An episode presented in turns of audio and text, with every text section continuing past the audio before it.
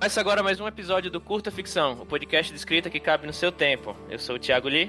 Eu sou a Jana Bianchi. Eu sou a Paola Siviero. Hoje nós vamos falar sobre protagonistas.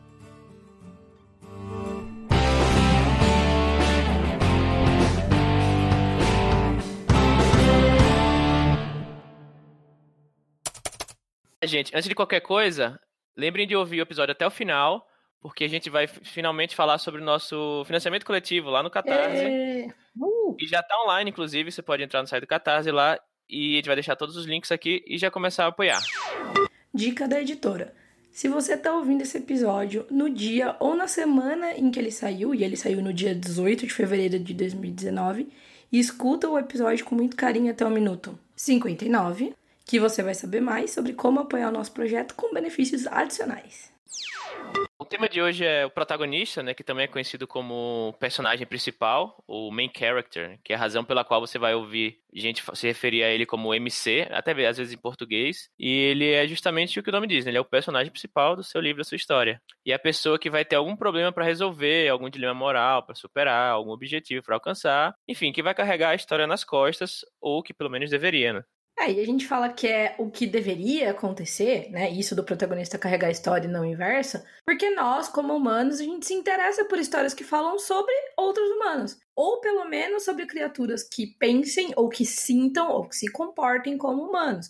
Então, né, sejam essas criaturas, esses personagens animais, aliens, ou até armários bailarinos, que inclusive vou jogar aqui no ar, vocês perguntem pro Lee na próxima oportunidade por que eu falei isso. E é, visceralmente falando, né, profundamente falando, a nossa tendência é curtir a jornada pessoal do personagem, às vezes até mais do que a jornada externa, né? É, e nesse episódio a gente vai falar sobre o processo de construção desse personagem. Ou seja, sair de uma ideia bem vaga, de uma pessoa que ainda não existe, e ir trabalhando as características do nosso protagonista até que ele se transforme em alguém com medos, com falhas, dilemas, problemas, conflitos e ferramentas para chegar até o fim da jornada, ou o pobrezinho morrer tentando. e a gente vai fazer isso dando seis dicas sobre esse processo. Então, já partindo para a primeira dessas dicas, né, a gente vai falar agora sobre motivação. A primeira dica é dê uma motivação clara para o seu personagem, algo genuíno que o coloque em movimento, né, e coloque a história em movimento. E a motivação ela é algo que você consegue dividir em duas partes, né? Primeiro, o, o que o protagonista quer, e segundo, o que, por que ele quer aquilo. Né? Por exemplo, pode ser que seu personagem seja um astronauta que está tentando impedir ETs né, de explodir a Terra. Nem mais do que salvar a vida de todo mundo no planeta, o que mais move esse personagem é a vontade de querer ver o filho crescer e ser feliz. Isso também é, uma, é o que as pessoas chamam também de motivações externas e internas. Eu vou falar um pouquinho mais disso na frente. Mas basicamente a motivação ela tem que ser algo grande o suficiente. Não grande, digo, num escopo de épico, assim, mas grande, tipo, uma grande motivação. Importante, né? Isso, importante, acho que é a palavra certa. Para tirar o protagonista da sua zona de conforto. Né, algo proporcional, né, para que o leitor acredite que ele faria se, se ele tivesse naquela, naquela mesma situação, né. Né, A motivação, obviamente, ela tem que ser coerente com o que já foi apresentado do personagem, algo que seja convincente, né, para que o leitor acredite que o personagem realmente faria aquilo. Claro que aí vai depender de, do contexto que o personagem tá, de, do que foi apresentado até então do personagem, né? E ela não precisa ser algo, como eu falei, né, algo gi- gigante, algo épico, né, como vamos salvar o mundo. Você pode trabalhar o conflito e o universo em diferentes escalas, né? Pode, você pode simplesmente querer encontrar um objeto, né? Encontrar um filho perdido, conquistar um interesse amoroso, né? Que basicamente existe um gê- gênero, né, da literatura que basicamente é encontrar, conquistar seu interesse amoroso, né? E todos os outros patamares até chegar em salvar o universo, que assim, não tem nada mais, mais maior em, em questão de escala do que salvar o universo, né? Mas você não vai colocar num, num tiquilite lá um romancezinho que é o objetivo do, do- da menina é salvar o universo, né? Até pode, seria uma boa Hum. ideia. Mandei, mandei esse manuscrito. É. E como eu falei, né, existe essa motivação interna e externa. E você deve tentar equilibrar as duas coisas no seu personagem, no sentido de que ele precisa ter uma motivação interna e uma externa, e um, tendo apenas uma, né, sendo uma, uma história, né, digamos assim, padrão, de história contada de forma padrão, se o personagem tiver somente motivação interna, somente externa, né, o leitor vai perceber que alguma coisa vai estar faltando, né. Um, um exemplo que eu trouxe aqui, é, para quem já jogou o jogo chamado The Last of Us, né, a motivação interna do Joel lá, que é o, o personagem principal, é, minha filha faleceu porque ele, por uma negligência dele no passado, portanto eu preciso ajudar essa garota aqui a sobreviver, senão ele nunca vai se perdoar porque a, chance dele se redimir com, com o que aconteceu no passado, com a filha dele, então ele meio que projeta a filha dele nessa garota que ele tá tentando ajudar. E basicamente essa é a, é a motivação interna do Joel. A motivação externa é meio óbvia que o mundo tá infestado com zumbis, ele precisa encontrar um lugar seguro para sobreviver. Uhum. Então você vê que o tempo todo ele tá balanceando essa motivação interna dele, que é o sentimento que ele começa a pegar muito a menina, só que ao mesmo tempo a motivação externa, externa é o, o mundo obriga ele a, a sobreviver, né, a, a, ter que correr para um lado para o outro e matar matar zumbis para poder sobreviver. E aí ele vai balanceando essas duas motivações dele. Uma coisa legal, acho, de pensar é, nesse exemplo que o Lee deu específico, né? Ele tá querendo, tipo, obviamente sobreviver e tal. É, é legal porque no livro do Blake Snyder, né, no Save the Cat, ele meio que separa e ele a, a todas assim as motivações mais uh, recorrentes do cinema, né, que ele estuda o cinema, e ele mostra que a maior parte dessas motivações elas são muito. Eu até usei essa palavra na, na, na, entrada aqui do episódio, visceral, assim. E sobreviver é o primeiro deles, né? A gente quer sobreviver, a gente quer que as pessoas que a gente ame sobrevivem, sobrevivam também, que é o caso, né? E depois, assim, pensando nesses, nessas motivações principais, assim, já dá pra gente ter ideias de histórias, né? Então tem, é, sobreviver, tem conquistar um amor, né? Que querendo ou não, conquistar um amor, ou então um parceiro sexual, que querendo ou não, é uma coisa, tipo, animal, né? No sentido de, de visceral, assim. Então é legal pensar nisso. E, claro que isso, né, se desdobra em outras coisas, mas é legal para pensar é, quando você não tiver muito uma noção aí de uma motivação inicial. Uhum. É, e eu acho que essa motivação inicial que a gente tem que pensar também é que ela pode ir se modificando ao longo da, da história de uma certa forma, né? Porque uma coisa que eu sempre ouço quando eu tô ouvindo algum podcast ou algum vídeo sobre escrita é a questão de, de aumentar ou piorar aquilo que está em jogo para o protagonista, né? Em inglês o pessoal usa muito o termo raise the stakes, né? Então, por exemplo, pode ser que no início da história você tem uma policial tentando resolver um sequestro e ela fracassou no último caso dela, então a carreira dela depende dela resolver esse caso atual. É, então, ali no início a gente já sabe ah, o que, que ela quer e por que, que ela quer aquilo. Mas pode ser que depois ela descubra que a vítima, né, que a pessoa que está sequestrada, na verdade é alguém que ela conhece ou que ela ama. Né? Então, isso não muda o objetivo inicial que ela tinha, mas aumenta o que está em jogo para ela nessa história. Sim. Uma outra coisa legal sobre motivação é que eu mandei um conto lá pro Foreshadow YA, né, para uma coletânea de, de YA e tal. E eu recebi o feedback e eles falaram, uma das coisas que eles falaram é que eles não tinham entendido por que, que a minha protagonista estava tão investida naquela história. E a protagonista, ela queria tirar um amigo dela da cadeia, porque ela sabia que o menino não tinha cometido nenhum crime, que ele era um, um menino super honesto e tudo mais. E ela vai se vira lá em 30 pra tentar o menino, tirar o menino da cadeia. E eu achei engraçado, a gente até conversou isso em off, né? Acho que Paola, não sei se eu falei com o Lee também, que eles falaram, ah, a gente não entendeu a motivação. E aí eu acho que tem uma coisa importante para pensar também, é que assim, é, a motivação ela vai mudar de acordo com o contexto de quem lê também, né? E aí, já vou entrar aqui na segunda dica. É, a gente tem que construir um personagem que tenha uma falha moral. Quer dizer, a gente tem não, né? Na verdade, tudo que a gente fala é a gente pode é, mas não a gente deve, né? Mas enfim. É, e aí, isso, uh, antes da gente falar de falha moral, a gente tem que falar de falha. Porque assim, um personagem, para ser humano, ele vai ter que ter falhas, né? Em diferentes níveis, diferentes tipos de falha, porque hoje em dia, pelo menos, o leitor gosta de se ver no protagonista, né? E ninguém, como a gente sabe, é infalível na vida real, né? A gente até brinca, o pessoal no Instagram lá, com certeza tem chulé, entendeu? Aquelas pessoas que têm aquela vida maravilhosa no Instagram, né?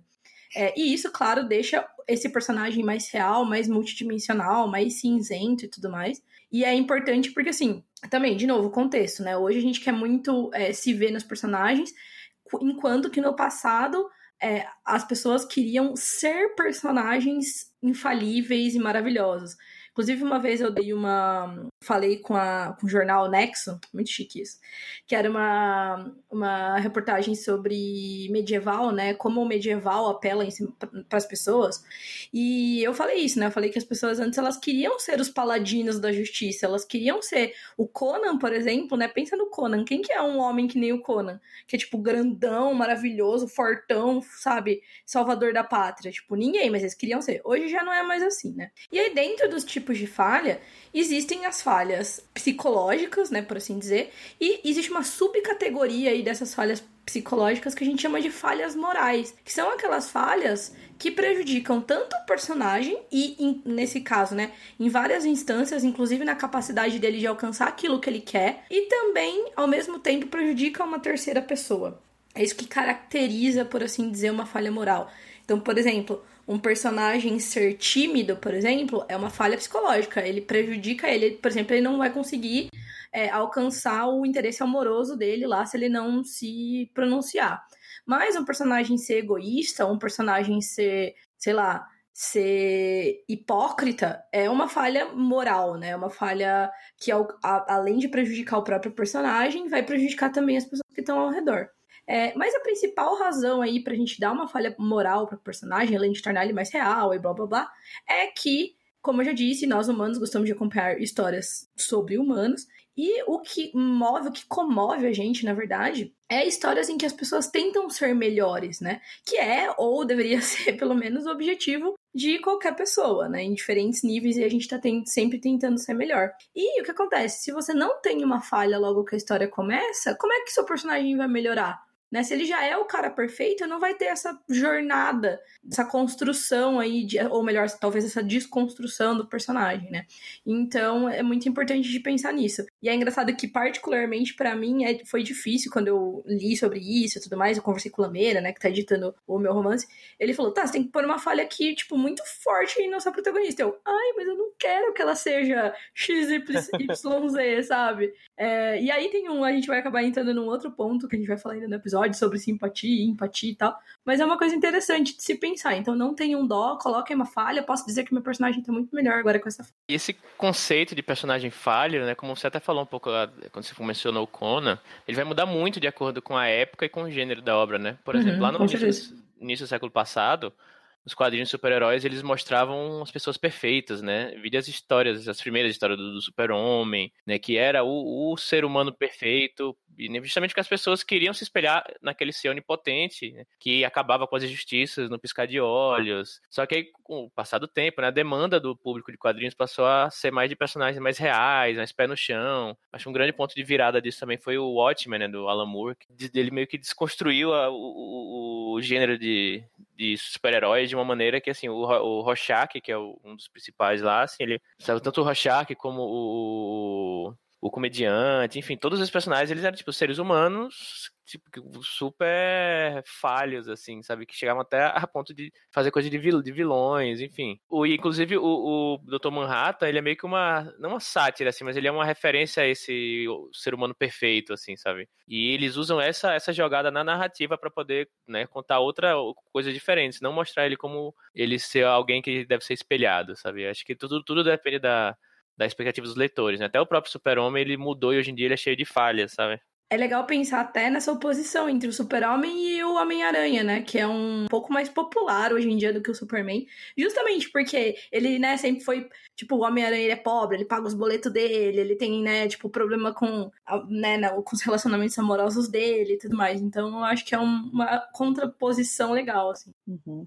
É, e eu acho, sempre que se fala, assim, de, de falha moral, uma coisa que me vem muito à cabeça, assim, que eu acho que deixa a história muito interessante e as, e as pessoas ali, seja, sejam leitores ou né, espectadores, assim, muito envolvidos, é o que o George Martin fez com os personagens em Game of Thrones, né? Porque você pensar que tem, você vê todo esse arco assim, e tem personagens que você começa odiando com todas as forças e no final você tá torcendo por eles, né? Eles realmente se transformam e, enfim, algumas falhas se perpetuam assim, mas mas como você consegue engajar muito mais as pessoas com esses personagens versus outros para quem você torce, tipo, sei lá, um James Bond da vida que você vai ver que ele não vai mudar grande Sim. coisa ao longo da história e você, tipo, ah, legal, mas assim, você não vai, tipo, dormir pensando, meu, que ódio desse personagem, eu não acredito que ele fez isso. Tá? Ele é feito pra. Meio que ele, ele é uma ferramenta, né, da, da, da história, o James Bond. Ele, uhum. não, ele não é um personagem tridimensional, uhum. assim. Ele, ele, é.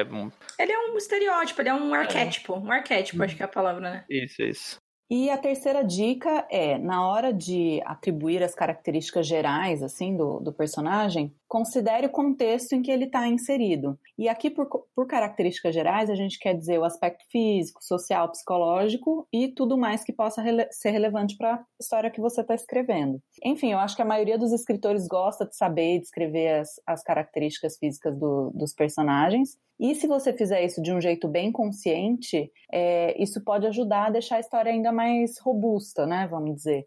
Então, por exemplo, você pode dar uma característica marcante que de alguma forma re reflita a personalidade é, dos personagens. Isso é, inclusive, uma ferramenta que muitos autores mais renomados recomendam. É, e quando a gente fala de aspecto físico, acho que é super importante né, reforçar que a gente tem que ficar atento para não perpetuar estereótipos, porque isso só vai prejudicar a qualidade da sua obra. E, e tudo isso acaba valendo também para as características sociais, né? Então dá para começar se perguntando onde que essa história se passa, em que tipo de sociedade, né, esse personagem está inserido, qual que é o papel, né, dele ali e, e que tipos e, e tudo isso traz aquela carga de que tipos de preconceitos ele tem que enfrentar ou que privilégios ele tem, né, nessa sociedade. E eu trouxe um exemplo que eu acho muito bom, que é da protagonista de do A Forma da Água, é, então ela se chama Elisa e trabalha como faxineira na, na estação de, de, pesquisa onde se passa a história. E é exatamente isso, né, o, o, o trabalho dela que permite que ela tenha acesso ao, ao local onde aquele ser misterioso misterioso está sendo mantido à força. E o fato dela ser surda também é crucial na história, né? Porque é disso que vem a forma como ela desenvolve a comunicação com esse outro ser. E, e, por fim, a gente falou dessas características gerais, né? Por fim, o estado emocional do personagem tem que conversar com a motivação que você definiu lá no início e pode também ter uma ligação com a falha moral dele, né? Então, é, na verdade, assim, tudo que a gente citou até agora tem que formar um todo que pareça coerente, que faça sentido, pareça real ou pelo menos que né, dê para acreditar, né, que seja crível. Ninguém falou que ia ser fácil. Exatamente. Gente falou que eram seis dicas, a gente não Exato. falou seis dicas só. Exato. E, e, eu acho que é importante considerar também que um personagem não é uma pessoa isolada, né, um espaço vazio, ou pelo menos não na maioria das histórias. E por isso é importante definir essas características, é, porque dependendo de como você construiu isso, é, isso vai interferir na forma como ele interage com o ambiente, com os acontecimentos né, do, do plot, com as outras pessoas presentes na, na sua história. E, e, falando até dessas outras pessoas, né, desses personagens secundários, importante se, de, se desafiar a trazer diversidade, porque uhum. quando você analisa de uma forma crítica o conjunto de personagens que, que você trouxe, você vai ver se você está representando algo que é plausível e também interessante, porque assim, pessoas diferentes vão ter visões de mundo diferentes. É, então isso pode até ajudar na, na, na, parte de conflitos, né, dos dramas. Então assim, se a sua história tem 20 homens e só uma mulher, por quê? Será que precisa ser assim mesmo? Se for todo mundo branco, do mesmo país, da mesma região, será que eles vão estar discutindo as mesmas coisas, né? Então, às vezes se desafiar a fazer algo como, ah, vou colocar aqui na minha nave especial, vou colocar uma, um piloto que é muito foda e ele tem uma, uma determinada deficiência e aí isso vai é, mudar a forma como as discussões acontecem, até a própria nave vai ter que ser adaptada. Então eu acho que fazer esse exercício acaba trazendo mais profundidade e até originalidade para o projeto, porque ele desafia o, o, qualquer viés ou preconceito que a gente possa ter, né? Sim, com certeza. Eu tô. Vou falar de novo do. Eu não falei, na verdade, eu falei do Homem-Aranha, mas vou falar do que eu vi recentemente, que eu tô, assim, apaixonada até o momento ainda. É, e é muito legal pensar que, assim, que toda a história, todas as expectativas que o Miles coloca nele mesmo tem a ver com ele ser de uma família de imigrante e negros, né? Então, é muito legal, assim, pensar que não é simplesmente, ah, vamos colocar um personagem negro aqui porque a gente tá falando de diversidade, tem que ter um personagem negro e beleza, e a história é como se fosse uma pessoa branca, né, tipo, que é negra. Não é assim, né? Então a gente tem que. É, é que nem quando a gente brinca que alguma personagem feminina foi colocada ali, você vê claramente que ela foi colocada como como cota, né? Porque a personagem é, tipo, o pessoal zoa, né? Tipo, é um guerreiro com peitos, assim. Porque, uhum. tipo, ela não sofre nenhum preconceito, ela não tem nenhum é, problema de, por exemplo, de autoestima, porque ela é mulher e ela tá fazendo uma atividade que não é dedicada para uma pessoa uh, da, do gênero dela. Então, acho que até um exemplo aqui é da Brienne mesmo, do Game of Thrones, né? Uhum. A Brienne, se você for ver, ela é a pessoa que mais segue à risca o código dos cavaleiros. E isso pode ter muito a ver com o fato de que ela não era, não é feita, entre aspas, para ser um cavaleiro, um cavaleiro, né? Porque é uma mulher, né? Nesse contexto, pelo menos de Westeros, né? Tem Dorne e tal, que tem, tem guerreiras, mas no contexto de Westeros, ninguém é uma guerreira. Então, eu consigo, como uma mulher que trabalhou num tempo é, como num, num, ambiente muito masculino, assim, pensar, não, se eu tô aqui, se eu tive a oportunidade de chegar aqui, eu vou ser, tipo, foda, vou fazer o, tudo que tiver que fazer na a risca. E se, for, se você for ver, foi uma maneira que o George Martin colocou é, dessa mulher seguindo o Código dos Cavaleiros à risca de uma maneira que até os próprios cavaleiros homens não seguem mais, né? Então eu acho legal, isso não é um simplesmente um cavaleiro qualquer que tá vestido de mulher, entendeu? Eu acho uhum. legal considerar isso também, esse contexto inteiro. É, a, a Paula falou de um exemplo de colocar como capitão da, de uma nave, né? Alguém com deficiência. Me lembrou um pouco um filme que eu assisti agora no ano passado, chama Mute, do Netflix. Não é um filme muito, não é um filme muito bom, mas é que ele. ele, ele, ele... Não recomendo. não, já, já comecei errado, né? Não, foi bom, deu pra entender. É, mas assim, é, eu fui para ele porque ele tinha todos, todos vários elementos que eu gosto de ver no filme, então eu fui com, com meio com viés meio apaixonado, assim, que é, é, dirigido pelo filho do David Bowie, que eu esqueci o nome do, do, menino agora, hum. e é, é, se passa em uma Berlim cyber, cyberpunk, então tem, eu gosto muito dessa estética que, que de, de, cyberpunk e a Berlim tem muito tem, um, tem um histórico de, de, estética assim desse, desse tipo desse tipo de música aquela música tipo é, sintetizada tal e, e conta a história de um, de um cara que ele é mudo e ele meio que tem que encontrar uma, uma menina lá que, que era, não sei se era é, namorada dele, enfim, é uma menina lá que ele, ela sumiu, ele tem que encontrar ela. Só que é, é interessante ver como ele se adapta à realidade, à realidade dele, ele se adapta e a, toda a, tecnologia que, que o filme mostra, né? Como ele consegue utilizar isso a favor dele, como ele evoluiu para integrar essas pessoas também à sociedade, ou não, porque é uma sociedade bem. É meio um cyberpunk um pouco distópico, assim, é uma sociedade meio underground, é uma sociedade um pouco, né, que, tipo, não se não integrou, entre, integrou muito bem as pessoas à sociedade. Então mostra como, tipo, ele está no, no futuro né? Tipo, que as pessoas têm, têm, têm membros mecânicos, né? Chips tal. E ainda assim ele ainda continua sofrendo, tipo, muito, muitos problemas de acessibilidade e preconceito, apesar de ser um. ele ter essa deficiência que, assim, é, já era para as pessoas terem achado maneiras de integrar essa pessoa na sociedade, sabe? E assim, o plot em si do filme ele é cheio de falhas, mas essa, essa, essa parte estética, essa parte foi muito bem, muito bem pensada, muito bacana. E já fazendo a ponte então aqui para a quarta dica, é, faça com que as pessoas sintam empatia pelo seu personagem, mesmo que não haja simpatia. A empatia é aquilo que faz a gente se identificar com outra pessoa, mesmo que não goste ou não aprove o que ela faz. Isso é importante quando a gente fala de um personagem que vai ter uma falha moral ou várias falhas morais, né? E muitos personagens admirados são né, imorais, mas geram empatia porque tem problemas verdadeiros, como o grande exemplo disso é o Walter White, lá do Breaking Bad, né? Que ele é um traficante de drogas, enfim, ele...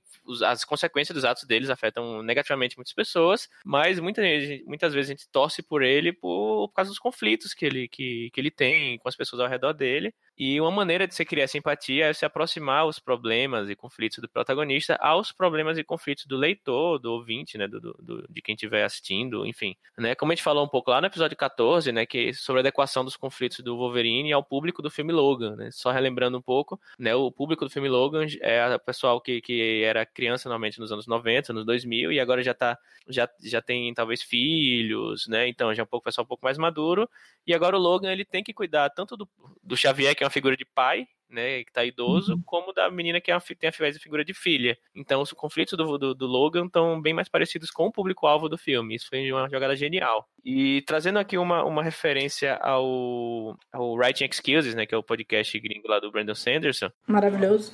Isso. É um, uhum. lá na nona temporada, episódio 13, que eles, eles sugerem um, três pilares básicos né, do personagem, que seriam, seriam eles, né, competência, proatividade e simpatia.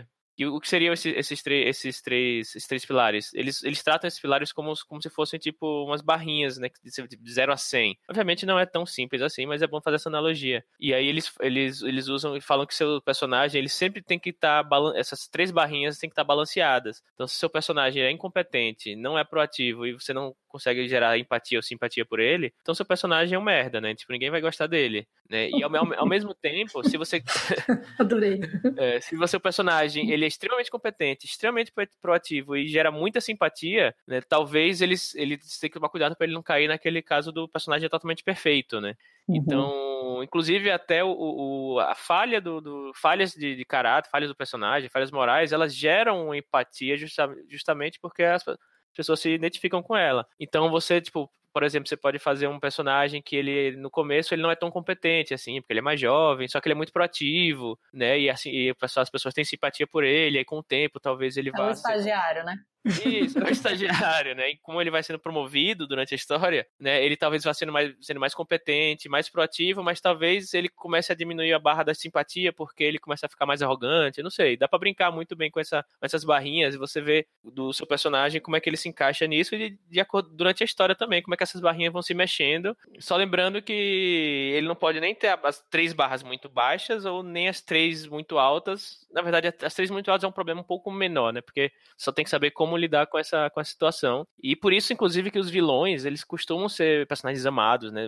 Aqueles grandes vilões que todo mundo gosta tal, né? né? Racionalmente você fala, ah, por que alguém gostaria de um vilão, né? Se ele tá fazendo a coisa, eh, fazendo mal, né? Só que os vilões, eles costumam ser, as barrinhas deles costumam ser, ser altas, né? Por exemplo, competência, normalmente os vilões são extremamente competentes. Às vezes mais que o protagonista. E, às vezes muito mais protagonista e extremamente proativos. Né? Esse é o caso, por exemplo, do Darth Vader. O uhum. Darth Vader é extremamente competente no que ele faz e ele tá sempre atuando, né? Tipo, ele é, é muito proativo, ele tem agência justamente que é derrotar os Jedi, né? Então, tipo, ele tá o tempo todo, ele não, ele não gera tanta simpatia justamente por ele estar tá fazendo, né, tentando destruir os, os, os, os, mocinhos, mas só por fato dele ter essas duas barrinhas de competência e proatividade no topo, já gera uma, uma, uma, uma identificação muito bacana no começo que faz as pessoas gostarem dele. Aí, a, gente falou um, um, pouco sobre empatia aqui, aí a Jana e a Paula vão falar mais na frente um pouco mais sobre a agência, né, que é o, o a proatividade, né, e você como você pode dar ferramentas para o seu personagem ser competente competente também.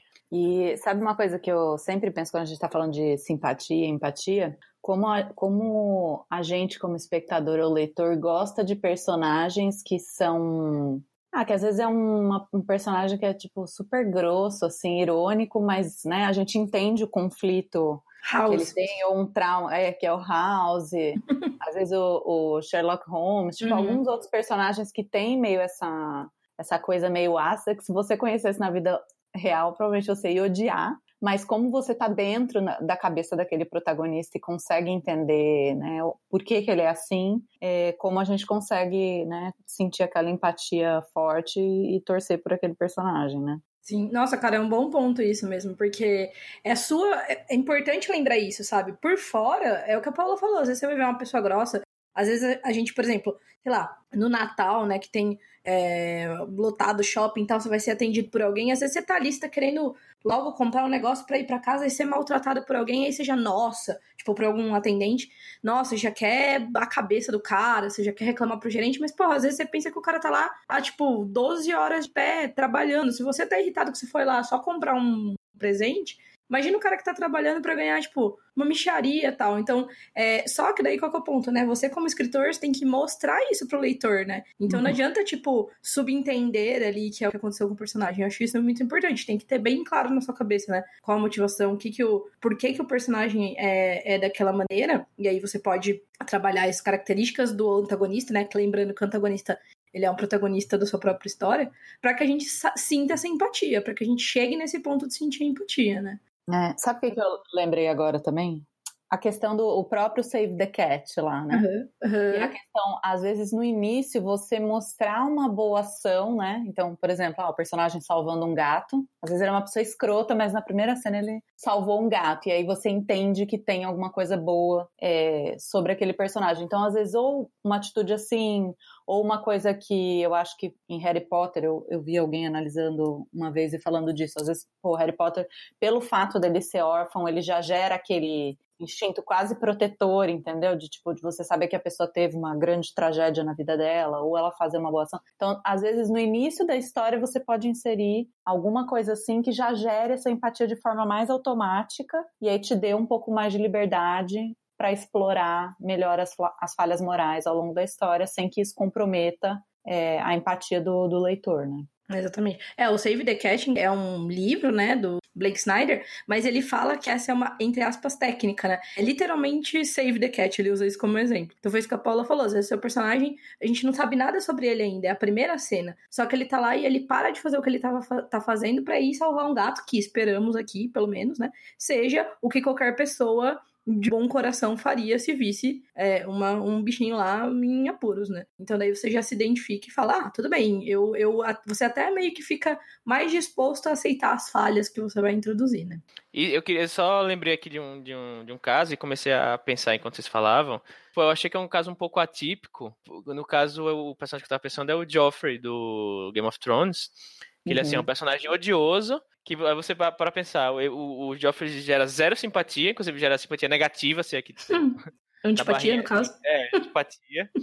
o, ele é totalmente incompetente, né? Ele tem que pedir para todo mundo fazer as coisas por ele. Só que ele é extremamente proativo, porque ele faz merda o tempo todo, entendeu? Então ele tá o tempo todo fazendo, fazendo merda. Só que assim, ele é um personagem que assim, todo mundo odeia, mas assim, ele é importante pra trama justamente pelo contraste que ele faz com os outros personagens. Sim. Eu acho que ele é um pouco atípico nesse sentido, assim. Ele é um personagem que foi feito para ser odiado, e não é aquele, tipo, odiar aquele odiado que você odeia e ama, sabe? Tipo, o, o tipo cara Loki. que é... É, tipo um Loki, assim, você odeia ele, mas você gosta dele, sabe? Não, ele é um personagem que foi pra, você, pra ser odiado mesmo, assim, tipo. E, mas ele funciona na narrativa justamente por causa dessa, desse contraste que, que, que ele faz com os outros personagens. E indo pra quinta dica, é, a gente já falou agora ao longo do episódio inteiro, mas vou falar um pouco mais sobre é, o seu personagem ter a agência, né? E ele, isso significa ele não ser carregado por outros personagens ou pela casa. E aí a agência, ela também tem meio que duas parcelas, assim. Uma das partes da agência é a capacidade do personagem de agir e a outra é a disposição dele de agir, né? A primeira é importante, né? Ou seja, é importante que ele tenha uma capacidade de agir e de vencer, porque a gente não vai se engajar, a gente não vai querer acompanhar uma história cujo resultado é obviamente negativo, a menos lá que, sei lá, aconteça um milagre que, né, até dentro desse mesmo tópico, não é algo bom que aconteça numa história, não é algo bom que a história se resolva por um milagre, que é um famoso deus é, ex machina. Então é importante que o seu personagem seja capaz. Na verdade, a melhor, a melhor condição é que o seu personagem seja quase capaz de conseguir aquilo e ao longo da história ele chegue ali na beirinha da capacidade que ele precisa para alcançar o resultado. Mas a gente precisa começar achando que, que vai acontecer, né? Então você vê, por exemplo, ah, o Império do Star Wars todo poderoso, e aí você vê os rebeldes, que é uma galera que tá toda é, tipo, que trabalha com mercenários e tudo mais. E aí, só que assim, se a gente soubesse, não, nunca ninguém vai construir a Estrela da Morte de jeito nenhum, porque esses personagens são um bando de incompetente e eles não têm arma e eles não têm pessoas suficientes, eles não têm uma estratégia, é grande bosta. Agora, se a gente vê, né, que os personagens têm estratégia, eles são inteligentes, então eles podem não ter armas, mas eles vão conseguir pensar num plano, aí a gente consegue acompanhar a história. E é importante também, é óbvio, que ele tenha assim, a disposição de agir, né? Então, enquanto o Lee falou aqui que o, o, o, o personagem ele tem que ter o, o a proatividade, né? É meio que nesse ponto que a agência entra. Então, o personagem ele tem que é, querer tomar né, ação, então querer agir, é o sentido de agência. Inclusive, acho que a gente já falou em outro episódio, não vou lembrar qual aqui, mas é, não só o personagem tem que tomar decisões, mas ele tem que tomar decisões difíceis, né? Então, tipo assim, se o personagem tá. É, ele vai tomar decisão se ele salva uma pessoa que tá se afogando ou não, simplesmente. Que decisão é essa? É óbvio que você vai salvar uma pessoa que tá se afogando. Você tem uma corda na mão, por exemplo. Você vai jogar a corda e você vai salvar a pessoa. Agora, e se essa pessoa, por exemplo, é o Hitler, sei lá? Aí, tipo, você entendeu? Você tem outra decisão a ser tomada. Aí você tem um dilema e tal. Então, o seu personagem ele tem que tomar decisões e ele tem que tomar decisões importantes. E, e óbvio também, pior ainda do que ele ser, do que ele tomar decisões forçado por, por esse tipo de, de não dilema, ou até forçado por pelas ações de outros personagens, é quando a história anda por causa do acaso, né? Essa é a pior situação, pior situação. Ah, então um personagem ele não, não, não toma nenhuma decisão. Simplesmente as coisas caem no colo dele e ele tem que forçadamente lidar com aquilo, né? Mesmo que aconteçam acasos na história, ninguém tá falando que não pode acontecer, o personagem ele tem que ativamente decidir por qual caminho que ele tá indo, né? Mesmo que esse caminho não seja, obviamente, mais ali disposto, mais disponível para ele seguir, entendeu? Tem até um exemplo que aconteceu assim recentemente comigo. É, eu estava trabalhando no, no, meu projeto atual e aí, enfim, não vou dar muitos detalhes, mas tem uma droga, né, que, que a protagonista tem que tomar em algum momento porque essa droga leva ela para um, um, uma outra dimensão, vamos dizer assim. E aí na primeira versão que eu escrevi, eu falei, ah, meu, quem que vai querer tomar uma droga dessa, né? Tipo, né, que em teoria te leva para um lugar ruim e tal. E aí na primeira versão, ela meio que era quase que raptada e amarrada e alguém enfiava a droga goela abaixo nela, entendeu? E aí eu lembro que foi uma coisa que o, que o Lameira, que também tá né, trabalhando comigo nesse texto, me apontou logo no início, é, assim, não, não dá para ela ser, tipo, esse é o, esse é o momento em que, né, o ponto de não retorno, assim, o momento que ela deveria passar as dúvidas e ela tomar essa atitude, ela tomar essa decisão. E, e enfim, aí eu tive que né, mudar, a história mudou completamente, mas basicamente você tem que achar uma motivação grande o suficiente para fazer essa pessoa tomar essa péssima decisão, né? Mas tem que ser a decisão dela, porque senão é isso, você só tá empurrando com a barriga e a pessoa tentando sair de qualquer forma daquela confusão, né? O que o pessoal costumava falar do Harry Potter, né? Que o Harry Potter, nos primeiros livros, ele é só aquele menino que ele é salvo o tempo todo, né? Pelos outros, pela Hermione e tal, e que ele não tinha nenhuma, nenhuma agência, né? Depois, na partida, acho que lá pro quarto, quinto livro, que ele começa a ter alguma agência. Não é bem verdade, ele realmente ele toma decisões, obviamente, mas, assim, no começo, a maioria das coisas acontece a ele, ele não, não faz as coisas, né? É, eu acho que é um livro que eu, que eu li que, que me, me, me surpreendeu deu, né, pro, tipo, pro bem disso aí foi o As Mentiras do Locke Lamora, que uhum. do Scott Lynch, que é uma, uma, uma, fantasia também, que começa com uma, com uma personagem principal também, ele começa criança, né? E ele, só que a agência, ele, ele tem uma agência muito grande, que é porque ele, ele, ele foi criado, né, para ser um vigaristazinho, para ser um ladrãozinho e tal. E ele, a agência dele é, é, tipo, ele é tão proativo, mas tão proativo que ele, ele pensa em maneiras como ser o melhor, o melhor ladrão possível, né? Então ele tem uma nessa doença tem uma nessa cidade tem uma doença que todo mundo, tipo, ninguém quer chegar perto de alguém que esteja doente com essa tem esses sintomas. Então, basicamente, o que, é que ele faz? Ele, ele suja o corpo todo com uma, uma, uma gosma vermelha lá que parece que ele tá com essa doença, apesar dele não tá. E aí ele entra na taverna cheia de gente e começa a gritar pro socorro. E aí, então todo mundo, tipo, obviamente, tipo, sai correndo, pulando pelas janelas, tipo, e, o mais rápido possível para não se infectar. E aí ele, como é que se diz? Vai começar a pegar a carteira que todo mundo deixou cair no chão, ou que todo mundo tipo, começa a roubar dinheiro do, do, do caixa, né? né? Ele, ele pensando, ah, isso aí foi meu plano, meu plano favorito, meu, meu tipo, plano perfeito tal. Só que aí o, o, se não me engano, o dono da taverna, alguém resolve falar, não, vamos tocar fogo na, na taverna para poder não espalhar para ninguém. É, pra Então eles realmente tocam fogo, tipo, ele foi tão proativo, né? Tão, ele foi tão proativo no começo do dia que ele basicamente tocou fogo no bairro inteiro da cidade. Né? Tipo, não foi uma, uma é tipo quando uma aranha grande foge. É, Toca fogo na casa. Exatamente. E aí, tipo, ele, ele fez uma, uma atitude, tipo, foi, no final das contas, foi burra e, tipo, foi, teve consequências cada, é, catastróficas. Mas, assim, foi ele que foi lá e fez, foi ele que teve essa ideia, foi ele que tentou. E, assim, você já, apesar do, que, ele, do que ele fez, você já, tipo, se apaixona meio que pelo personagem de cara. Assim, caraca, esse menino é, é top. Mas é esperto. Bom, e passando então para a última dica aí, a sexta dica, é, dê ao seu personagem ferramentas importantes e interessantes para a história, né? Que é o que a, a Jana e o Lee já tinham comentado, né? Um pouquinho no, nos pontos anteriores. Como esse protagonista ele vai fazer escolhas e tomar atitudes que vão fazer a história caminhar, ele precisa de algumas ferramentas que, né, possibilitem que ele resolva ali os problemas, os conflitos que vão aparecendo. E às vezes pode ser algo óbvio, mas pode ser também um detalhe que passa quase desper despercebido e no fim vai se mostrar importante. Então, por exemplo, no filme A Chegada, a, a protagonista ela é uma linguista, né? Então, essa é a ferramenta principal que ela tem para se comunicar com os extraterrestres, né?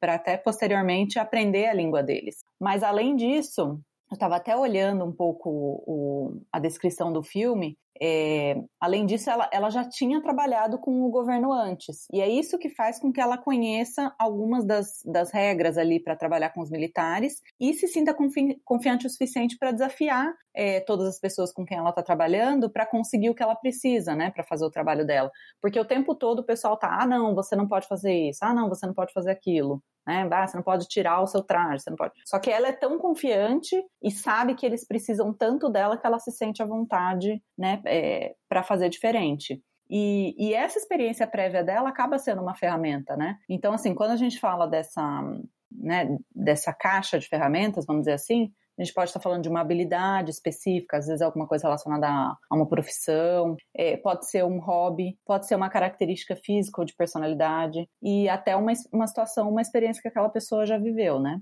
E, e o interessante é que dá para pensar nisso para os personagens secundários também, e aí fazer com que eles tenham é, essas ferramentas complementares ao do protagonista. Eu lembro até no, no, no masterclass do, do Dan Brown, ele, ele falou um pouco sobre isso, sobre como ele, né, ele tinha ali o que, que o protagonista dele tinha, era um professor e tal, sabia disso e aquilo, e na hora que ele foi é, colocar alguém para ajudar a resolver o caso junto com ele, eu até esqueci o nome da mulher lá do, do, da personagem feminina do Código da Vinci, mas ela tinha habilidades muito complementares a dele. E é isso que permite que eles fujam do, do, do museu e tudo mais. É, eu lembro até dele falando no Masterclass que tem uma personagem, acho que é do Origin, do Neri, mas que a personagem ela é, princ ela é uma princesa, né?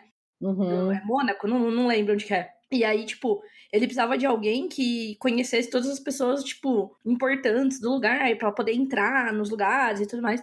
E aí ele, ai meu Deus, o que, que vai ser que vai ser? Aí ele criou uma personagem que tinha essa característica, tipo, né? Ela é uma princesa, então ela pode entrar onde ela quiser, entendeu? Uhum. Não, e o legal é assim, é a sua história. Então você pode criar, né, a, o background que for, né, a, a história que tudo que aquele personagem é, foi, de forma que isso sirva né, bem a sua história, mas tendo um cuidado só para buscar um equilíbrio, para que o protagonista não tenha aqueles talentos e habilidades meio exageradas. Ou se ele tiver, como eu acho que é o caso, por exemplo, é, nas histórias de super-herói, ou outras tipo Missão Impossível ou James Bond, que a gente falou, né?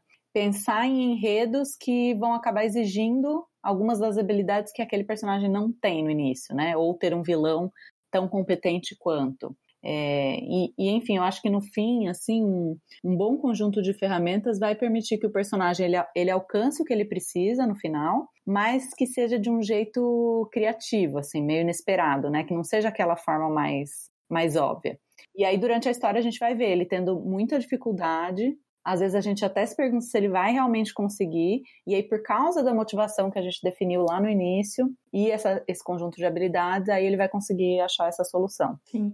É uma coisa, além desse equilíbrio, né? É, embora haja maneira de você construir, né, entre aspas, esse personagem overpower. Então, por exemplo, ah, ser princesa é meio overpower, mas ao mesmo tempo, os personagens do Dan Brown são bem cinzentos, eles são bem construídos nesse sentido, né? Então, assim, ela também, ao mesmo tempo, não tem todo o acesso do mundo, ela não é sei lá, ela não pode, ela não vai simplesmente pegar, tipo, ah, todo o dinheiro que ela tem e fazer alguma coisa. Mas enfim. Mas além disso, é importante também você inserir essas características nos seus personagens de um modo natural também. para que não aconteça aquele negócio de assim, tipo, meu Deus do céu, precisamos de, sei lá, um piloto de avião. Daí alguém que nunca menciona isso, que não tem contexto nenhum pro cara ser piloto de avião. Ah, eu sou piloto de avião. Ah, então tá, então dirige aqui esse avião, sabe? Você tem que construir toda uma história. Até o próprio o Dan Brown mesmo tem um personagem que ele fala que ele fez isso, né? Uhum. Precisava de um personagem que soubesse dirigir um helicóptero lá pra cena final do livro. E aí ele já tinha escrito e tal, ele voltou e aí ele escreveu que o personagem tinha servido no exército, na, no, no caso na aeronáutica lá. É, e ele era, tipo assim, piloto de ambulância, tipo, aquelas ambulâncias. É, não é salva-vidas, de para levar os, os, os, doentes da, da Cruz Vermelha, não lembro exatamente. E isso é mencionado ao longo da história, então faz parte do que o personagem é, tem uma certa relevância ali e tal, e tem combina ali com, com quem o personagem é. E aí no final eles usam essa vantagem que ele tem, né? Para finalizar, vamos fazer, fazer uma surpresinha para as meninas aqui, vamos tentar analisar nossos próprios personagens. Né? Então eu e a Paola vamos tentar analisar o Raul e o Tito, do Lobo de uhum. Rua. E aí, Adoro. Paula? Ai, meu Deus. É, putz, essas surpresas aí. Eu acho que é um consenso Pode meio começar. que o, o, o Tito, é, as pessoas gostam mais do Tito, pelo menos lembram mais do Tito do que o Raul. Sim. Eu acho que o Tito, de uma certa forma, é até quando você pensa em protagonistas, protagonistas, eu acho que eles dividem muito, apesar de ser uma história sobre o Raul, eles é, dividem muito o protagonismo. E eu acho até porque o Tito, ele tem, né, você falou desses pilares, mas a questão da, da proatividade dele é muito grande. É, a empatia, eu acho que assim, o fato dele começar querendo é, ajudar alguém que é invisível ali para o resto da sociedade, aí você imediatamente já se conecta com o Tito, né, e fala, pô, ele quer, né, ajudar o garoto que está sofrendo, que é um garoto é, que mora na rua, então que, né, a maioria das pessoas estão passando ali, sei lá, estão achando que ele está drogado, que ele está com algum outro problema e ninguém parece se importar e de repente o Tito aparece e vem para explicar o que está acontecendo com ele e tal. Então eu acho que nesse sentido, e além de tudo, ele é um um lobisomem muito experiente. Então, quando você pensa no título, ele, ele tem todas as barrinhas lá em cima, né? Ele é um personagem que, que quase assim. É lógico que essa história não é sobre ele, então a gente não vai ver esse arco né, de evolução. Então, acho que até por isso a gente acaba, principalmente por essa questão da, da empatia, se conectando com ele de uma forma muito rápida, né? É, eu acho que com o Raul, acho que o sentimento, às vezes, muita gente mais é de condescendência, né? Uhum. Tipo, o menino tá se ferrando ali e ele precisa de alguém para ajudar ele. E, tipo, fica, acaba ficando um pouco nisso. Não, não que seja uma coisa ruim, é só o como o personagem ele é, ele é visto, né, pelos leitores. Aí a gente pode aprender com isso, né? Tipo, quais, será, serão as, quais serão as características do Raul que faz a gente, que fez a gente olhar para ele dessa maneira? Quais as características do Tito que faz a gente olhar para ele dessa maneira? Eu acho que o Tito, ele, ele uhum. como ele, ele tá justamente fazendo tudo que você falou, né? Ele é o lobo experiente, ele tá ajudando um garoto de rua tal. A gente acaba lembrando mais dele e o Raul a gente acaba é, sentindo as dores dele. Eu acho que eles meio se uhum. complementam, os dois se complementam como, como um personagem lá no protagonismo. Uhum. É mais ou menos por aí. É verdade. É, e eu acho que a gente acaba. É, a questão do que a gente falou, por exemplo, em relação ao Harry Potter, né? Que ele era órfão e isso acaba é, fazendo nascer aquele sentimento de, né, de compaixão e de que aquela pessoa viveu uma coisa muito difícil. E eu acho que com o Raul, é, você pensa duas coisas. Uma dele estar tá na situação de rua, né? Então, a, a, situação social em que ele se encontra. E aí, além disso, ele sofreu, né? Tá sofrendo com, com essa doença, né? E você vê que ele está completamente perdido e aquilo te dá é, o sentimento de que você quer ver isso se resolver, né? Então, uhum que é isso, não sei. Tô pensando aqui com medo de. Eu amo Raul e o Tito, então eu queria falar as coisas. Ah, eu não vou me pronunciar, vamos falar dos outros. A Jana quer desconversar já. É, eu fico tímida. Ah, então vamos falar do Otto e da Ana aí. Jana, puxa aí você agora. Bom, vamos lá. É, o Otto tem um pouco disso também de ter. A gente tem empatia imediata. Ele é um cara, tipo, trabalhador, ele tem uma mãe doente, ele fica cuidando da mãe. É, é não, não sei nem se chega a ser um save the cat, porque é de um jeito muito não é uma coisa, tipo, forçada, ah, ela tá aqui, eu preciso cuidar dela. Ele é um cara. De, ele tá com. Ele tem o coração no lugar, sabe? Você já começa a história sabendo que ele tá cuidando da mãe dele, ele tem o coração no lugar. Então você já. Bom, esse cara aqui é, né, bonzinho. E aí a gente vê também, né, que ele mora, tipo, na periferia, então ele faz um, né, puta trampo pra ele trabalhar todo dia e tudo mais. E eu acho que tem muito disso da, da gente ter identificação é, com ele, assim. Uhum. A Ana, ela já é mais eu acho que uma das, das coisas mais legais dela é, tipo, proatividade, né? Tipo, ela já é uma personagem com mais mais ela agência atrás, né? é, dentro do núcleo dela, sabe? Uhum. É, e ela é um pouco também mais. É, o, o Otto, ele é aquele cara que você fala, ah, que cara mais bonzinho e tal. A Ana já é uma pessoa que eu acho que eu imagino que as pessoas, tipo, não necessariamente gostam dela, assim, tipo, quem conhece uhum. ela, né? Tipo, ela já é mais, tipo, desbocada, ela até briga com o próprio Otto e tudo mais, né? Faz thread no uhum. Twitter, né? Faz, faz thread no Twitter. Xinga muito no Twitter. Xinga muito no Twitter. É, eu concordo. Eu acho que a, ba a barrinha de, de proatividade da Ana é, seria bem maior, porque ela, por exemplo, essa questão de investigar o que está acontecendo uhum. nos suíços, ela está muito ligada naquilo, né? Então você meio que. Você vê que ela está tentando resolver o problema e o Otto, na verdade, ele tá focado em resolver, tipo, o canal dele, uhum. coisas é, que, que, vamos dizer assim, que são mais individuais, né? Sim, mais internas, né? É, e eu achei que foi legal esse jogo de tipo, ah, você vê que ele é uma pessoa é, generosa que se importa com as pessoas que ele ama e que, tipo, Pô, ele vai comprar cerveja barata porque tem a grana para os remédios da mãe dele, mas ao mesmo tempo você vê que, tipo, ah, tem outras pessoas se ferrando e sumindo, e, puta, ele tá preocupado porque o sonho dele é fazer sucesso no YouTube, sabe? Uhum. Então, meio que, eu acho que, eu acho que assim, não sei se foi intencionalmente um, um Save the Cat, eu acho que tá muito mais intrincado na história do que algo superficial de primeira cena, mas o fato de você já saber no início que, que o Otto tem essa generosidade, é, isso é, permite, com, permite que você com, continue gostando dele, apesar das falhas morais, entendeu? Sim. E tem motivação deles para isso também, né? É, é. E a, e a Ana, apesar do que você falou é, de tipo, ah, tem muita gente que não gosta dela porque eu acho que ela fala as coisas um pouco mais assim na lata e tal. Ela, pô, você vê que ela ajuda pra caramba o Caio, entendeu? Uhum. Que ela se sente mal, tipo, ah, no dia que ela esquece, que eles iam treinar juntos e tal. A, o stand-up. O stand-up e tal.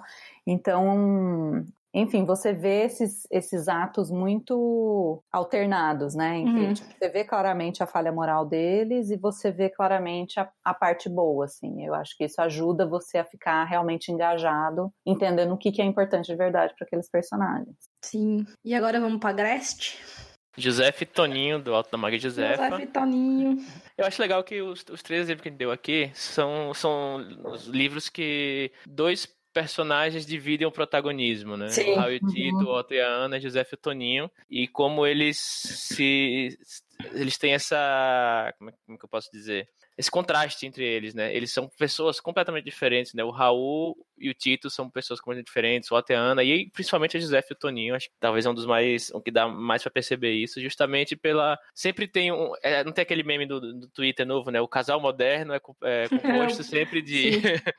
É tipo, os protagonistas modernos são compostos de sempre alguém que é mais desbocado, mais proativo, que fala mesmo, e o outro que reage mais, mas que tem um coração no lugar. Uhum. Eu acho que é um, pouco, um pouco isso dos personagens. Acho que é um, um tropo, né, talvez, da, da literatura, do literatura de gênero, é você ter personagens que fazem contraste um com o outro, né? Então acho que é o, é o caso aqui. A Josefa é a que, a, a que faz, que, não que faz tudo, mas é a que traz para mesa os problemas uhum. né, e tá, tá sempre lá tentando resolver, tentando fazer as coisas, o Toninho é aquele que vai lá, pega, vai catar os cacos da gente que a gente fez.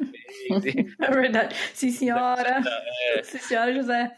É verdade, é verdade. Eu acho, mas, mas eu acho que é legal porque ambos têm a barrinha ali de competência igual, né? Embora o, Toninho é, se enrole, se embanane, que ele é meio desajeitado e tal. Ele tem, querendo ou não, né? Tipo, toda um, uma, uma quantidade ali de ferramentas como caçador de demônios para enfrentar os, as criaturas que eles vão encontrando.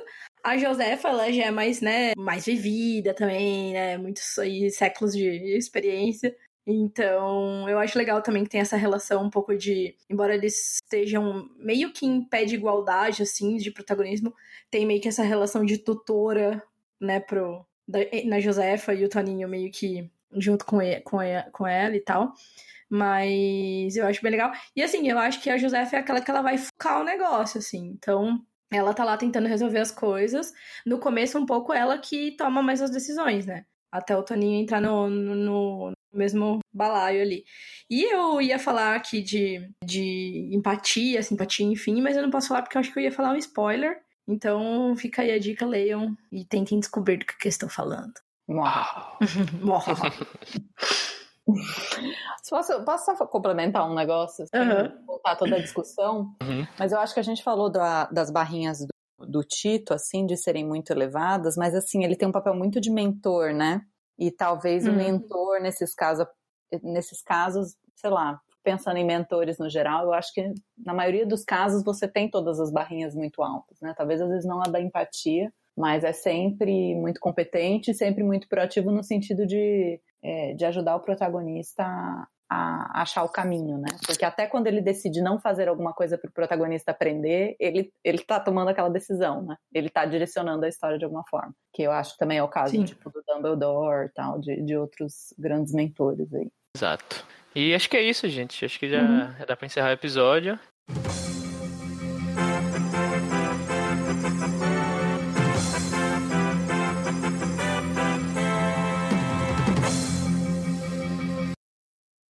Então, para a surpresa de exatamente zero pessoas que seguem o Curta Ficção ou um dos hosts nas redes sociais, o financiamento coletivo do Curta Ficção está no ar! É. Nesse caso, se você tem interesse de apoiar o Curta com alguns dinheirinhos e, em troca, ganhar alguns benefícios, fica aqui mais um pouquinho que eu vou explicar quatro coisas nos próximos minutos. Sendo a primeira, por que a gente começou um financiamento. A segunda, como funcionam as plataformas que a gente escolheu. A terceira, quais são as cotas de apoio. E a quarta, quais são os benefícios que você pode ganhar se você apoiar antes que todo mundo, no primeiro dia ou na primeira semana de lançamento do projeto. Ou seja, se você apoiar até meio-dia do dia 19 de fevereiro de 2019 ou até o meio-dia do dia 25 de fevereiro de 2019. Mas antes de mais nada, eu já vou tirar o elefante da sala e eu vou dizer que sim, os episódios regulares do Curta Ficção, do Pavio Curto e do Entre Ficções vão ser para sempre gratuitos, mesmo para quem não puder apoiar o projeto financeiramente. Então, para todos os efeitos, o podcast continua igual, ele não vai piorar. O máximo que vai acontecer é ele melhorar e você, como ouvinte, apoiando ou não, vai usufruir dessa melhora. Dito isso, vamos para o ponto 1. Bom, a gente está tendo esse papo aqui porque produzir o podcast demanda tempo e demanda dinheiro. A gente tira dinheiro do nosso bolso para pagar servidor, hospedagem do site, equipamento de gravação, como por exemplo microfone, placa de som, placa de captura, cabo, e também outros custos surpresa até quando a gente vai para alguns eventos.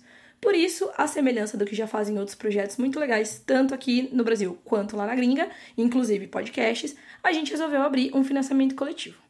Para quem não conhece, essa modalidade de apoio nada mais é do que uma assinatura de um serviço mensal. Então você contribui com valor todo mês e você recebe recompensas por isso. Uma porcentagem do que a gente arrecadar fica com a plataforma, né, todo mês, e o resto vem pra gente para que a gente possa cobrir esses custos e também oferecer mais conteúdo, porque sim, Dinheiro não compra felicidade, mas compra equipamentos e compra outras coisas e serviços e viagens que vão permitir que a gente crie coisas novas. Então, para dar um exemplo, se a gente conseguir arrecadar 460 reais por mês por seis meses contínuos, além de pagar todos os nossos custos regulares que a gente já mencionou todo mês, a gente vai conseguir comprar alguns equipamentos e pagar alguns custos extra que vão viabilizar um podcast especial de storytelling relacionado à literatura que a gente já está desenvolvendo aqui na Surdina. Um projeto que, sem essa grana, não é possível hoje, ele não vai acontecer se a gente não chegar nessa meta de arrecadação. Se você for na página do financiamento, no Catarse Assinaturas ou no PicPay, que eu vou explicar um pouquinho mais pra frente, você vai poder ver em detalhes o que a gente pretende fazer com o dinheiro arrecadado em cada etapa e tá tudo lá, tudo bem transparente. É, as metas são conteúdos que todos os ouvintes do programa vão ouvir, né? Como eu acabei de falar, mas como apoiador, você vai poder escolher algumas recompensas, né? Antes de falar delas, eu só vou explicar rapidinho como funciona o apoio e aí a gente vai pro que você pode ganhar se você apoiar o curta. Então vamos para o ponto 2. A gente escolheu o Catarse Assinaturas e o PicPay porque foram as duas plataformas que vocês escolheram nas enquetes que a gente fez nas redes. Então você pode apoiar por um ou pelo outro, os benefícios são exatamente os mesmos, sem distinção, então você vai escolher o que melhor te atende aí. Para apoiar pelo Catarse, você vai acessar o site catarse.me barra curtaficção. Esse link também todos os outros que a gente mencionar estão aqui na descrição desse episódio. E a gente recomenda que você dê uma lidinha nas metas, nas opções de recompensa e no que a gente pretende fazer com o dinheiro. Daí, se você escolher apoiar a gente, você vai escolher o nível e o valor do apoio e vai clicar em assinar este projeto. Se você já tiver conta no Catarse, é só ir para o braço, ele vai direto para a página do pagamento e tá feito. Você não precisa renovar o pagamento todo mês se você fizer é, o pagamento por cartão. Se você fizer por boleto todo mês, ele vai te avisar que você precisa pagar o boleto. Se você não tiver conta no Catarse, é só preencher uma conta ali bem rapidinha, dá para conectar com o Facebook, é bem tranquilo. Lembrando que o Catarse aceita cartão ou boleto, como eu acabei de falar, e assim que o seu pagamento é confirmado, a gente é notificado e você entra ali na lista de pessoas que vão receber cada recompensa. O PicPay, por outro lado, é um aplicativo. Ele serve como uma carteira digital para pagar boleto, carregar celular e outras coisas também. É um aplicativo que tem tanto para Android quanto para iOS, e muita gente curte essa plataforma pela facilidade e pelos descontos que ela converte em crédito no próprio aplicativo. Então, por exemplo, você, você usar o app para pagar um boleto, você vai receber, sei lá, 10 reais de crédito, e aí esses 10 reais vão ficar lá e você vai poder usar esse crédito de repente para apoiar um projeto como o nosso. Para isso, você vai clicar em pagar, que é o botão grande na parte inferior da tela principal do aplicativo, e vai buscar arroba curta ficção. Daí é só escolher o valor do apoio, a forma do pagamento e prontinho. A gente vai deixar um tutorial aqui na postagem, mas a gente já deixa avisado que é bem simples. Dito isso, vamos para o ponto 3, que é cotas e recompensas. Eu não vou detalhar todas as cotas e todas as recompensas, porque vocês conseguem acessar a lista bonitinha tanto no Catarse quanto no PicPay. Mas, em resumo, os apoios começam em R$ reais por mês e vão até R$ reais por mês. Quem apoiar na primeira cota, que é a cota mínima do, do, da plataforma, né? A gente não teve muita escolha, vai ter o nome colocado na página de apoiadores do site, vai receber uma newsletter mensal com um textinho de um de nós hosts e uma coletânea de links legais, e vai ter o seu nome colocado automaticamente em qualquer sorteio que a gente fizer enquanto você for padrinho. No outro extremo, então quem apoiar a cota mais alta de 50 reais por mês vai levar todas essas três coisas e ainda vai entrar num grupo de Telegram para apoiadores, vai receber mensalmente um link, link para uma live exclusiva, vai ser agradecido no final de todos os episódios pelo nome, vai poder dar pitaco na nossa reunião de pauta que é bimestral e ainda vai ter um espacinho do nosso site para deixar seu nome, bio, links para seus livros, links para seus trabalhos, para seu site e demais jabás que você desejar fazer. Além disso, a cada seis meses contínuos de apoio, você vai ganhar marcador, cartinha e e-book de um dos nossos colegas autores. Você vai poder mandar pra gente uma ficção relâmpago ou as primeiras mil palavras de um texto seu que a gente vai ler, comentar para você e devolver. E você ainda ganha uma teleconferência de uma hora, talvez um café, se a gente estiver por perto. E a gente vai conversar sobre ideias, livros publicados ou planos de publicação que você porventura tenha. E a cada dois meses de apoio contínuo, a cada um ano de apoio contínuo, a gente vai se reunir com você via teleconferência e a gente vai simular um processo de pitching de uma história sua com dicas e sugestões. E, se tudo der certo, esse conteúdo vai virar um episódio extra do Curta Ficção. Entre 5 e 50 reais por mês, existem várias outras cotas que têm benefícios intermediários, né? Então, porções desses benefícios. Só entra lá no site, tem uma tabelinha lá explicando tudo bonitinho. E agora, por fim, Atenção que começamos já com uma promoção para os early birds, para os apoiadores iniciais aqui. Então, ponto 4. Se você apoiar o nosso projeto nas primeiras 24 horas, ou seja, até o meio-dia do dia 19 de fevereiro de 2019, você vai poder assinar a cota de 50 reais por mês, pagando 15 reais por mês. Então, é exatamente isso.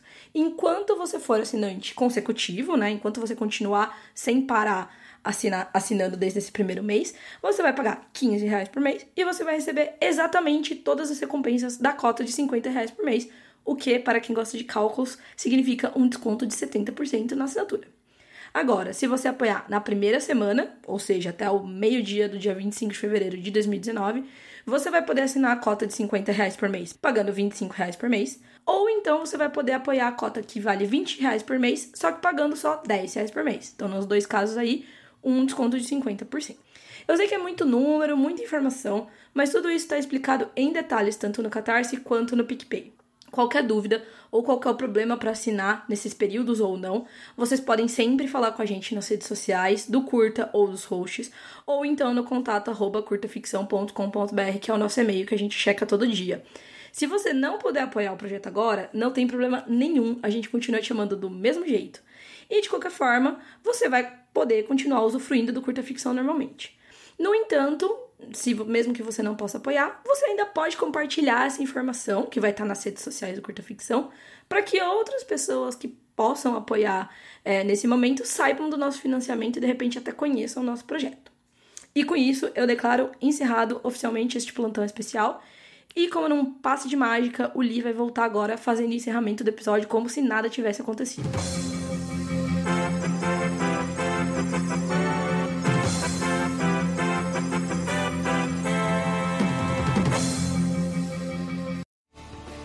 E, bom, esse foi mais um episódio do Curta Ficção, o podcast de escrita que cabe no seu tempo. Eu sou o Thiago Lee. Eu sou a Gina Bianchi.